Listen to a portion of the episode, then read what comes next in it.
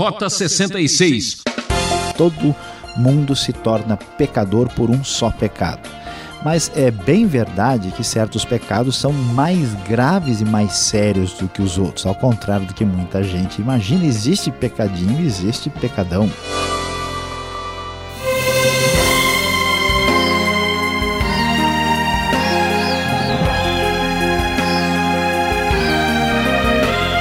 Ouvinte transmundial, é verdade. Também existe estudinho e estudão. E aqui no Rota 66 você não fica na mão. A série Cartas está explorando 1 Coríntios e hoje vamos tratar de um assunto muito delicado nos capítulos 5 e 6. O professor Luiz Saião vai tratar de um assunto que tem corroído a vida de muitas pessoas e manchado a reputação da igreja. Uma devassa na vida da igreja. Este é o título.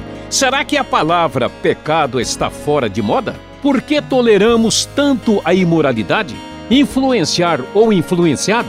Esta é a questão para Luiz Saião.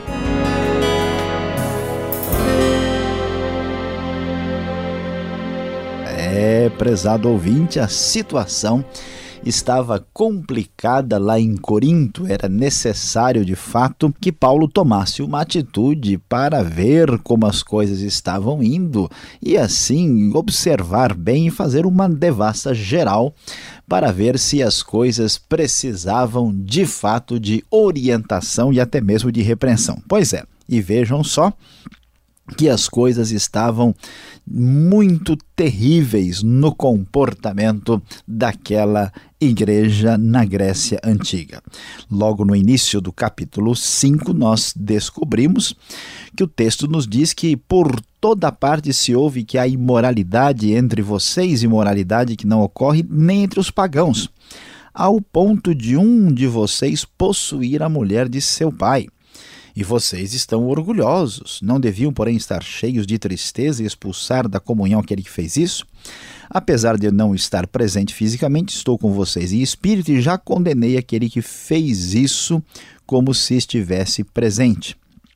Quando vocês estiverem reunidos em nome de nosso Senhor Jesus Cristo, estando eu com vocês em espírito, ah, e também com o poder de nosso Senhor Jesus Cristo, entreguem este homem a Satanás para que o corpo seja destruído e seu espírito seja salvo no dia do Senhor. Que coisa complicada e problemática, prezado ouvinte. Veja só que Paulo tem que realmente escrever sobre os detalhes, porque a igreja estava tendo uma vida devassa, algumas pessoas vivendo de modo imoral, de modo depravado, somente uma devassa na vida da igreja para tentar resolver essa situação de devassidão. Pois é, esse trocadilho não é em vão precisava ser feito alguma coisa por causa da situação. Então, ah, nós vamos descobrir que o nível de imoralidade sexual tinha chegado ao ponto tão extremo que até mesmo entre os pagãos isso não era tão comum. Alguém que fosse dormir com a mulher do seu próprio pai e mesmo assim continuava na vida da igreja como se nada tivesse acontecido.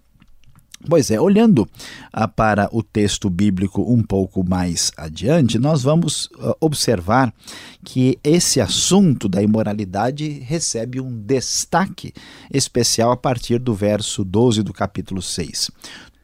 Tudo me é permitido, mas nem tudo convém. Tudo me é permitido, mas eu não deixarei que nada me domine. E Paulo prosseguirá falando a respeito dessa questão e diz claramente no verso 13: O corpo, porém, não é para a imoralidade, mas para o Senhor, e o Senhor para o corpo. Por seu poder, Deus ressuscitou o Senhor e também nos ressuscitará. Vocês não sabem que os seus corpos são membros de Cristo? Estou Marei eu os membros de Cristo e os unirei a uma prostituta de maneira nenhuma? Vocês não sabem que aquele que se une a uma prostituta é um corpo com ela? Pois, como está escrito, os dois serão uma só carne, mas aquele que se une ao Senhor é um espírito com ele. A vida imoral, depravada e devassa que existia na igreja de Corinto leva Paulo a tomar uma atitude dura e direta, dizendo: Olha, vocês não podem viver assim. Essa vida que vocês estão tendo é reprovável, não é possível alguém ser cristão e viver na imoralidade ao mesmo tempo. E o conselho é claro: fujam da imoralidade sexual, diz o verso 18. Todos os outros pecados que alguém comete, fora do corpo os comete, mas quem peca sexualmente peca contra o seu próprio corpo. Acaso não sabem que o corpo de vocês é santuário do Espírito Santo que habita em vocês, que lhes foi dado por Deus, e que vocês não são de si mesmos, vocês foram comprados por alto preço, portanto glorifiquem a Deus com o seu próprio corpo. Pois é, prezado ouvinte, a grande verdade é que os pecados que envolvem a sexualidade têm um diferencial bastante problemático. Não é a mesma coisa do que pecar de uma outra maneira. É um pecado que envolve o corpo, tem um prejuízo, uma espécie de consequência muito séria, e por isso o apóstolo Paulo vai deixar bem claro na sua postura de orientação para a igreja de Corinto que aqui nós estamos diante de situações realmente sérias e graves. Agora, o problema não era só ligado à, à sexualidade, à devassidão moral, a uma vida devassa das pessoas da igreja. Havia outras coisas que também estavam presentes nesse processo aqui. Nós vamos ver no capítulo 6, né, uma outra situação que também era digna de repreensão. Se algum de vocês tem queixa contra outro irmão, como ousa apresentar a a causa para ser julgada pelos ímpios em vez de levá-la aos santos. Vocês não sabem que os santos hão de julgar o mundo? Se vocês hão de julgar o mundo, acaso não são capazes de julgar as causas de menor importância? O problema era que irmãos levando outros irmãos aos tribunais pagãos para aqui entrar em litígio e tentarem então resolver a coisa de acordo com a justiça da época. E Paulo diz: olha, vocês não devem agir dessa maneira. Vocês deveriam resolver isso entre vocês. Vocês estão envergonhando o Evangelho. E eu estou dizendo isso para que vocês se sintam envergonhados, Paulo vai dizer. Vocês devem entender que nós precisamos descobrir que esta situação é, é, é tirar o crédito, a credibilidade do Evangelho. O fato de haver litígios entre vocês já significa uma completa derrota, diz o verso 7. Por que não preferem sofrer a injustiça? Por que não preferem sofrer o prejuízo? Em vez disso, vocês mesmos causam, vocês mesmos causam injustiças e prejuízo, e isso contra irmãos. Então, essa falta falta de direcionamento cristão, falta de orientação adequada e direcionamento correto leva esses coríntios a viver uma vida imoral contra a orientação de Deus e uma vida também de confusão, de litígio, fazendo com que o nome do evangelho seja prejudicado no tempo aqui do Novo Testamento. Pois é, diante dessa realidade, o conselho de Paulo é muito direto e objetivo. Vocês não podem se permitir a, a terem uma comunhão com pessoas que se dizem irmãos e não querem viver uma vida de acordo com os padrões do Evangelho. Pessoas que querem ter uma vida devassa. O texto diz: Vocês não sabem que um pouco de fermento faz toda a massa ficar fermentada? Livrem-se do fermento velho, para que sejam massa nova e sem fermento, como realmente são, pois Cristo, nosso Cordeiro Pascal, foi sacrificado. Já lhes disse, verso 9, por carta que vocês não devem se associar com pessoas imorais. Não são os imorais deste mundo, as pessoas que a gente encontra aí no dia a dia, que a gente sabe que não conhece a Deus, que são avarentos, ladrões ou idólatras. Isso naturalmente exigiria que a pessoa saísse do mundo. E Paulo é bem claro, diz que vocês não devem associar-se com qualquer que, dizendo-se irmão, seja imoral, avarento, idólatra, caluniador, alcoólatra ou ladrão. Com, as, com tais pessoas vocês nem devem comer. A verdade é que a Igreja de Cristo precisa ter seriedade, sofrendo uma verdadeira devassa do apóstolo Paulo, que está aqui criticando o comportamento imoral e incorreto da igreja, é necessário disciplina. Como haveria eu de julgar os de fora? Não devem vocês julgar os que estão dentro? Deus julgará os de fora. Expulsem esse perverso do meio de vocês. A igreja, sim, a igreja de Cristo tem autoridade para lidar com essa situação. É, meu prezado ouvinte, mas nem todas as notícias aqui são notícias negativas e problemáticas. É certo que esta igreja tinha tantas dificuldades, tantos problemas, tantos pecados e que Paulo está aqui como que levantando um relatório muito negativo para corrigir a devassidão e o pecado na vida da igreja, mas ele vai dizer coisas que chamam a nossa atenção no verso 9, coisas duras e coisas também positivas. Diz o texto: Vocês não sabem que os perversos não herdarão o reino de Deus? Não se deixem enganar, nem imorais, nem idólatras, nem adúlteros, nem homossexuais, passivos ou ativos, nem ladrões, nem avarentos, nem alcoólatras, nem caluniadores, nem trapaceiros herdarão o reino de Deus, como diz o versículo 9 e 10 de 1 Coríntios 6. Assim, foram alguns de vocês, mas vocês foram lavados, foram santificados, foram justificados eh, no nome do Senhor Jesus Cristo e no Espírito de nosso Deus. Paulo é muito claro. Uma pessoa que se diz cristão e vive uma vida de devassidão, uma vida longe de Deus ou entregue aos seus próprios pecados, esta pessoa não herdará o reino de Deus. Mas a grande e maravilhosa notícia é que não importa qual é o grau da sua decadência, do seu pecado, da sua iniquidade ou da sua devassidão, por meio do Evangelho de Cristo sempre há solução. Tanto é que o texto nos diz que alguns de vocês foram estas coisas que são mencionadas no verso 9 e 10, mas agora foram lavados, santificados e foram perdoados por Cristo Jesus, recebendo a justificação. É, prezado ouvinte, nós descobrimos aqui que para o pior pecado em Cristo Jesus há solução. Mas a mensagem dura e forte dessa devassa na vida da igreja, que aparece no capítulo 5 e 6 de 1 Coríntios, chama a nossa atenção. Por isso devemos entender que todo cuidado é pouco com os pecados ligados à sexualidade, porque quem a tais pecados se entrega terá em sua vida muita infelicidade.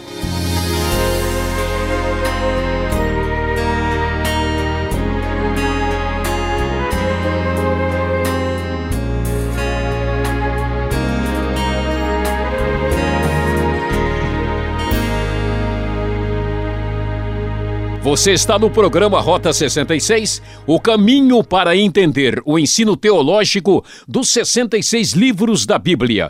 Esta é a série Cartas estudando a Epístola de 1 Coríntios, hoje capítulos 5 e 6. Tema deste estudo: uma devassa na vida da igreja. Rota 66 tem produção e apresentação de Luiz Saião e Alberto Veríssimo.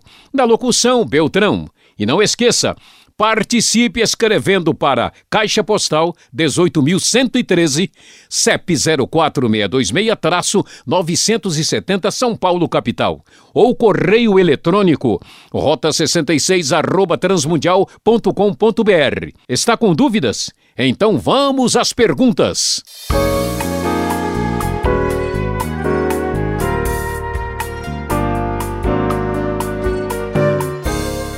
Vamos agora com as perguntas para entender melhor a primeira carta aos Coríntios, capítulos 5 e 6. Professor Luiz Saião, que história é essa? Que escândalo é esse? O jovem estava vivendo maritalmente com a própria mãe? É isso mesmo? Você pode explicar um pouquinho melhor esse texto? Pastor Alberto, a devassidão em Corinto estava realmente muito séria, muito grave. Veja que o texto diz que este jovem homem né, estava vivendo com a mulher de seu pai. Pois é, as indicações que, apesar de ser aqui a mulher de seu pai, não é a mãe dele. Pelo menos isso, né? A coisa não chegou em tal nível de gravidade. Tudo indica que era sua madrasta, né? alguém que estava no lugar da própria mãe, para vermos o nível de né, é, decadência daquela sociedade, né, e isso dentro da própria comunidade da igreja. Então, era isso que estava acontecendo. Agora, Paulo ele quer entregar este homem a Satanás. Veja o verso 5 do capítulo 5 mesmo. Que coisa estranha é essa? O cara é ruim mesmo, pecou de tal forma. Olha, vamos fazer o seguinte: faz um pacote e leva lá. Como é que é isso? É, é meio esquisito, né? Um pouco diferente o texto e ele chama a nossa atenção. Isso é muito seguramente uma referência ao fato do homem ser ah, excluído, expulso da igreja, porque ah, o contexto fora da igreja, né, que a gente chama na Bíblia de mundo, é um contexto onde existe a ação do príncipe deste mundo, a ideia do domínio eh, de Satanás na sociedade ante Deus. Então, este homem sendo excluído, ele está espiritualmente entregue. Não é? Ninguém fazia um ritual de né, jogar, ou surgir uma espécie de voodoo, uma coisa assim, nada disso. Né? Ele era simplesmente desligado e com isso, Deus iria permitir que este homem sofresse é, castigo no corpo, alguma espécie de dor, com a finalidade que ele viesse se recuperar e ser restaurado para que recebesse a salvação. Então, é uma, uma abertura né, para um sofrimento que tem origem espiritual para restaurar este pecador. Acompanhando aqui a argumentação, será que pecado sexual de fato é pior que os outros pecados? Esse ensinamento que Paulo apresenta aqui é isso mesmo? É, pastor Alberto, essa questão ah, muitas vezes é um pouquinho mal entendida. Ah, de fato, existe uma, uma certa igualdade entre todos os pecados, quando nós nos referimos ao fato de eles nos colocarem numa posição de distantes de Deus, né, de afastados de Deus. Todo mundo se torna pecador por um só pecado. Mas é bem verdade que certos pecados são mais graves e mais sérios do que os outros, ao contrário do que muita gente imagina. Existe pecadinho existe pecadão. Existe coisa que é muito grave, séria, e coisa que a pessoa faz, como todo mundo faz, que são menos graves do que outras coisas mais assustadoras que exigem uma atitude muito perversa de quem ah, assim procede. Então, os pecados sexuais, sim, têm problemas e depende do próprio pecado, tem um grau de gravidade maior. E aqui no caso, a, a questão tem a ver com as próprias consequências, né? aquilo que envolve o próprio corpo da pessoa. Então, certas coisas que você faz eh, ligados à sexualidade vão marcar a sua vida e a vida dos outros para sempre. Por isso é que o pecado é considerado tão sério assim, e mesmo que a sociedade de hoje não goste dessa ideia, ela continua sendo verdadeira e legítima. Agora, professor Luiz Saião, o capítulo 6 aqui de primeira carta aos Coríntios vai falar sobre litígio. Um cristão está impedido de levar outro cristão ao tribunal? Será que agora estamos vendo o fim dos advogados? Pois é, pastor Alberto, que coisa interessante, né? Veja só esta realidade, o texto critica essa postura. Será que isso significa que qualquer processo contra cristão é, é, indevido?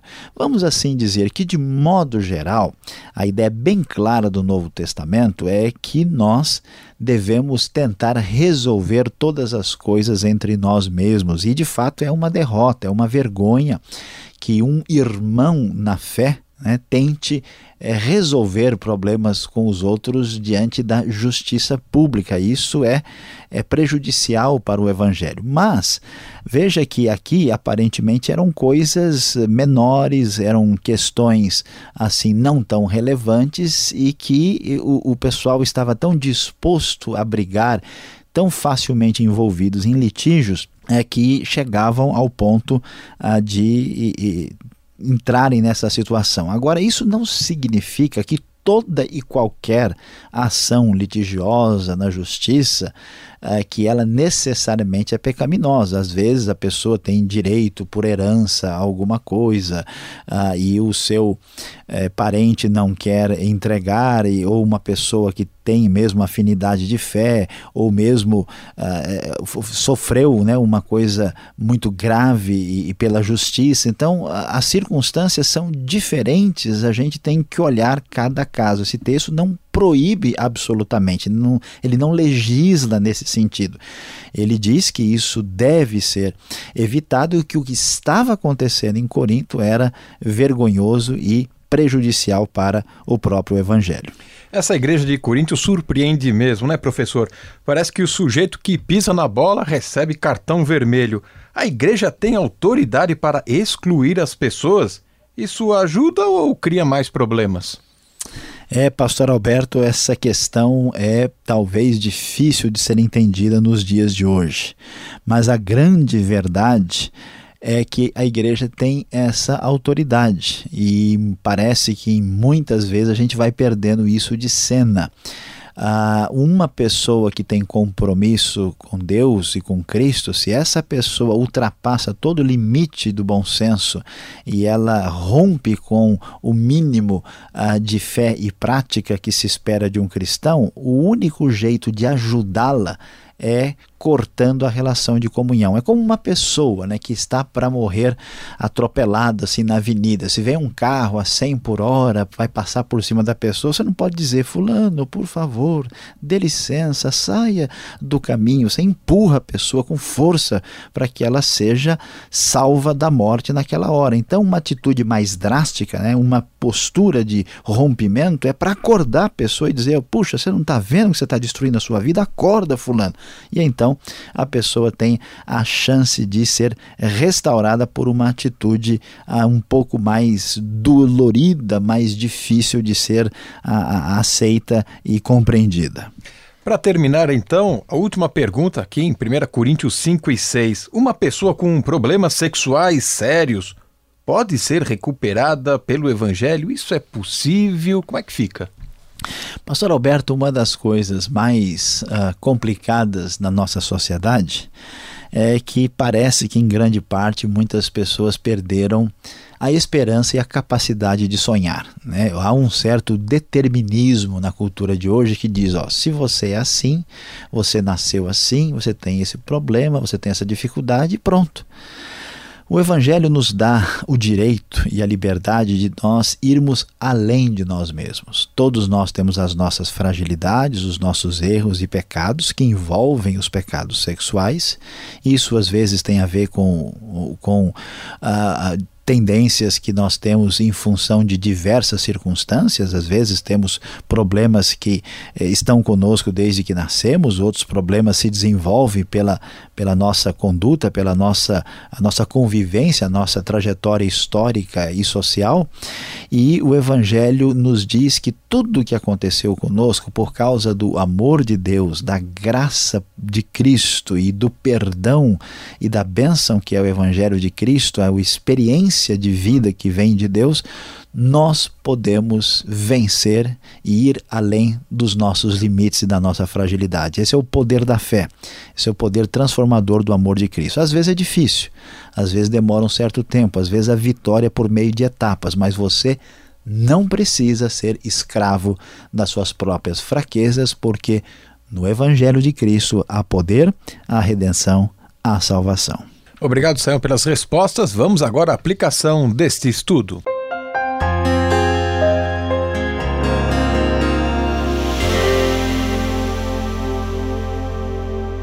Hoje no Rota 66, você acompanhou o estudo de 1 Coríntios capítulos 5 e 6. É, a coisa estava séria.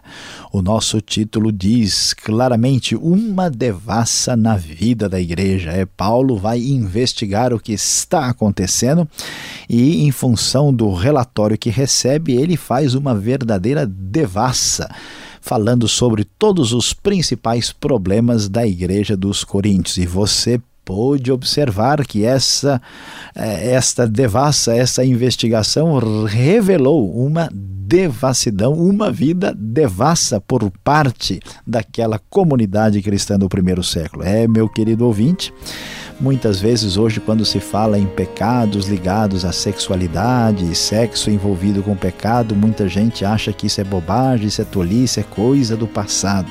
Mas aqui está a grande verdade, a verdadeira aplicação do nosso estudo. Os pecados ligados à sexualidade são hoje flagelos que assolam a humanidade. Todavia, em Cristo, você pode experimentar libertação de verdade.